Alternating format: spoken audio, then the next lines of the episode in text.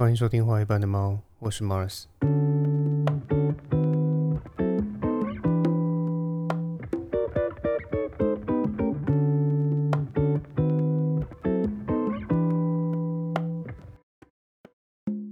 先前台湾民众党的英文网站上面刊出了一条竞选标语，上头以斗大的字体写着 “Vote White, Vote Right”。那这件事无论是在国内还是在国外，其实都闹出了不小的新闻。那当然，如果单从台湾人的角度来看，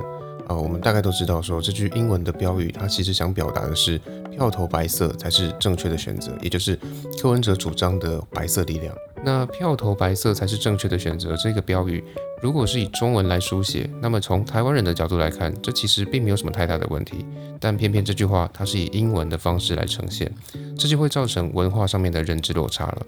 因为既然是以英文的方式来呈现这句标语，那就表示这句话它的主要诉求的对象，也就是说它的观众其实是英文语系的受众，而不是台湾人。那当然，可能有些人会觉得说啊，不就只是换了一个语言讲而已吗？这个有什么好大做文章的呢？现在是为了围剿民众党，所以要大新文字狱了吗？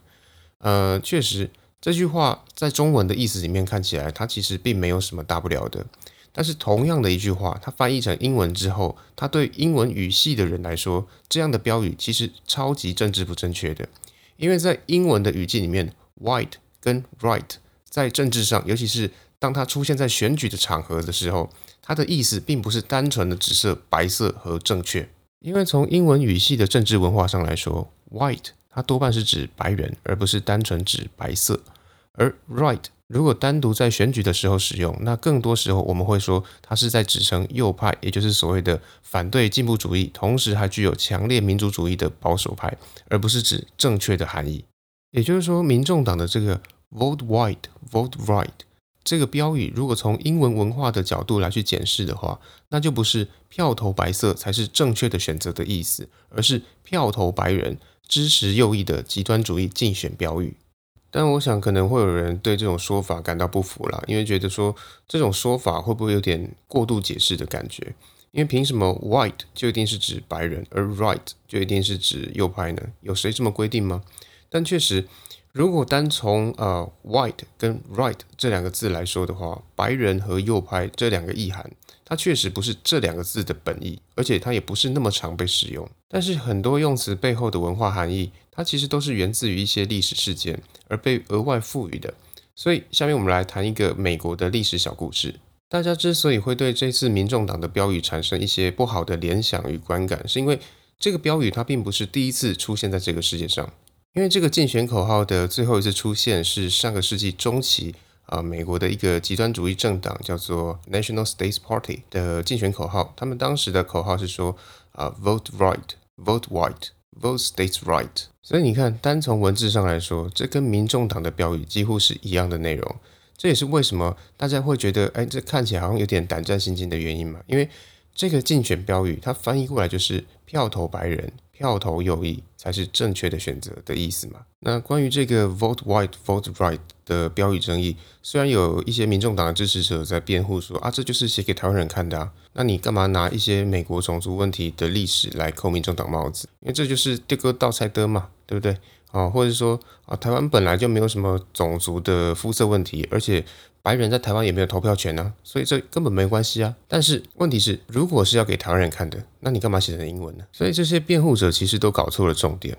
因为大家更在乎的是，既然这句话是以英文来书写，那就代表这句口号它是对准台湾以外的群体。那既然是对外的宣传，当然就必须以国外的文化还有国外的语境来去思考这样子的文宣内容到底恰不恰当嘛？也就是说，这是一种国际广告的观感问题。和我们台湾人的文化认知是怎么想的，其实关系并不大，因为重点在于国外的人对这句话还有这个标语他是怎么想的，他是怎么感受的，他这样的感受会对台湾造成什么样子的影响。所以可以说，这一次的出包事件，它除了修正与道歉以外，它真的没有任何转换的空间。否则，以台湾民众党过往的行事作风来看，他们也不会这么紧急的下架这个文宣嘛。那我也不是一个喜欢落井下石的人，所以。既然人家都已经下下文宣啊，也承认是自己思虑不周，接受大家的指教，也愿意啊从善如流，那我好像也没有理由要再针对这件事情继续追究。但今天的内容，我还是想要透过 white，也就是白色啊，或者是白人这个足以被大家认为是歧视性的字眼，来进入今天的话题。那当然了，关于歧视这个议题，能够讨论的面向实在太多，比方说啊，性别歧视啊，啊，学历歧视啦，种族歧视啦，城乡歧视啦，省级的歧视啊，点点点等啊，说白一些。我这边我可以改用一个电影《食神》里面的一句话，就是说，只要有心，其实什么都可以是歧视啊。那为了收拢话题，也为了将来有其他的内容可以聊，今天我就只把话题限缩在种族歧视的这件事情上面。那要谈种族歧视，那我想先问你说，啊，你认为种族歧视这种现象它的根本原因是什么？这个问题从直观上来说，我们几乎可以把原因化约成是一种啊自以为是的优越感，例如。为什么会有种族歧视，或者说种族歧视它的根本原因是什么？它根本原因就是，它就是单纯认为自己的种族比别的种族还要来的优秀，我比你更好，我比你更棒，就这样而已嘛。例如希特勒为什么会认为雅利安人啊天生就是高人一等？他这种认为雅利安人就是高人一等的根据是什么？他根本没有任何根据啊，他就只是因为他自认为自己是雅利安人，所以雅利安人必须高人一等。这样他才能高人一等，他就是彼此相牵的一个自我解释的一个逻辑而已嘛。但是如果我们反过来问，或者说我们反过头来去审视那些看起来好像是种族歧视的社会现象，那难道就只有种族歧视这种论点才能够解释这种社会现象吗？那我知道上面这句话其实不是那么容易理解，它也没有那么直观。那所以我下面就稍微解释一下。以这个台湾早期的社区为例，虽然台湾人之间它并没有肤色的区别。可是我们不难发现，族群之间它还是会出现壁垒分明的现象嘛。比方说，早期有所谓的呃漳州啊、泉州啊、潮州啊，然后有什么闽南啊、客家之类的聚落。然后到了呃这个政府拨迁来台之后，它还有所谓的呃本省人跟外省人的区别。比方说，像现在还有所谓的啊眷村文化嘛，这些都在在的显示说，人类似乎有这种区分你我族类的天性。而为了维持我们这个族群的优越性，好像都得透过一些贬低其他族群啊、其他民族的方式来去完成这种优越性嘛。但前面提到的这种区别，它从根本上来说，它都是基于非我族类的敌意。也就是说，我们已经把歧视的原因从肤色的人种差异推到啊这个族群的敌我区别了。那如果我们再继续推导下去的话，还有没有其他种区分现象的可能呢？也就是说，前面都是一些区分你我，甚至是啊抱有敌意，然后企图透过一些贬低对方，然后来满足自己这个群体优越性的情况嘛，所以才会逐渐的造成这种啊壁垒分明的区分现象。但不晓得你有没有想过，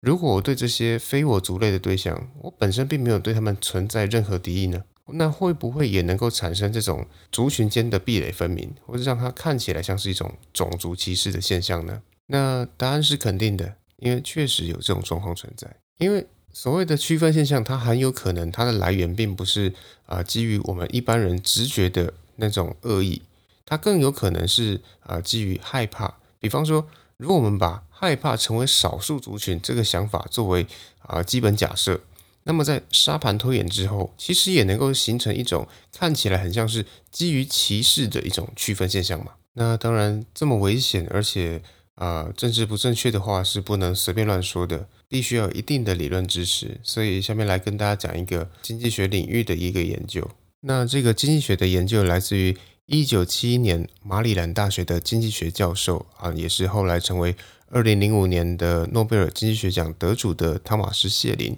他发表的一篇论文。那这篇论文呢？他提出了一个看起来很奇怪的结论。他说，即使人们心中完全没有种族歧视的想法，但是这个种族歧视的现象，它依旧是会存在的。它就像是啊油和水不会混合一样，它仿佛是受到了某种类似于物理定律的规范。那为什么会得出这么奇妙的结论呢？这是因为汤马斯谢林啊，以下为了方便解说，我就叫他谢林。这是因为谢林他设计了一套非常特别的方法来去检验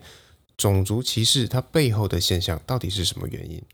为他想要研究的问题是，是不是所有看似歧视的现象，它背后都必然基于歧视的想法啊？这边我再说一次，是不是所有看似歧视的现象，它背后都必然基于一个歧视的想法？也就是说。种族隔离虽然看起来是一种种族歧视的现象，虽然看起来是一个结果，但这个结果它是真实的歧视吗？还是说它只是一个啊对于现象的一种解释呢？那为了验证这种假设，他就用西洋棋盘和两种不同颜色的硬币来进行实验。那西洋棋的棋盘，它的方格就代表了房子，而硬币代表了人。深色的硬币代表的是黑人，而浅色的硬币代表的是白人。然后接着他在棋盘上撒了一样多的啊深浅色的硬币，把硬币随机混合，代表说啊一个社会的初始状态是黑人和白人他们的住处是随机分布的。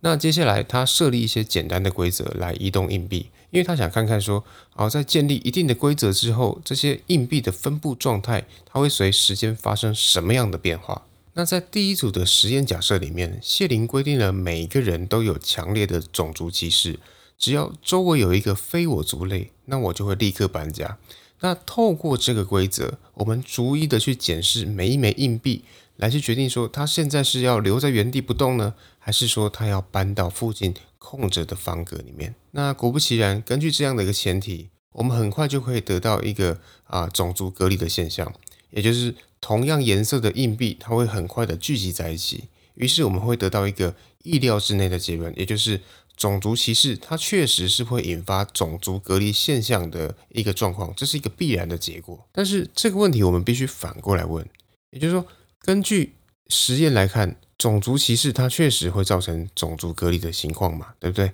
可是问题是，当种族隔离的现象发生的时候，它就一定是基于种族歧视吗？也就是说，我们在问的是什么？我们在问的是有火则有烟，但是有烟真的必定有火吗？这是一个逻辑问题嘛？所以也因为这样，谢颖他除了强烈的种族歧视这个假设以外，他还设计了第二个实验。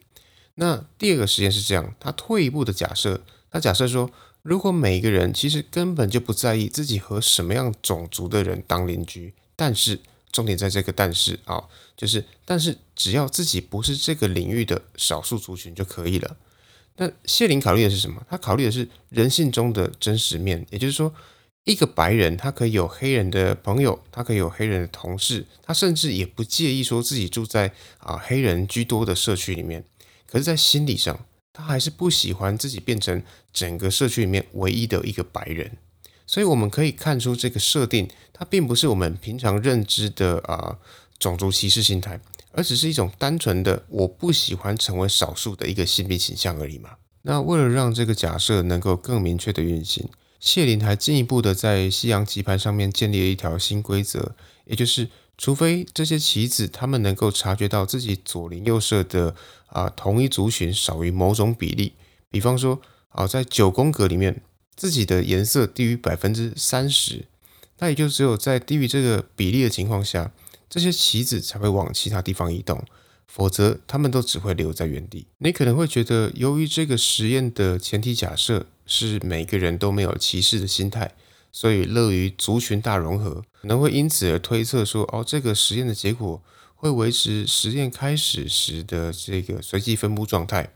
但是很遗憾的，谢林得到的结果是什么？他谢林得到的结果是，呃，这些硬币它最终还是形成了壁垒分明的状况，各自在棋盘上面自成黑一块白一块的聚落形态。那谢林之所以会设计这种种族隔离实验，是想要告诉我们说。我们在把种族隔离现象直接归因于啊种族歧视之前，我们最好先想一想，是不是还有其他可能？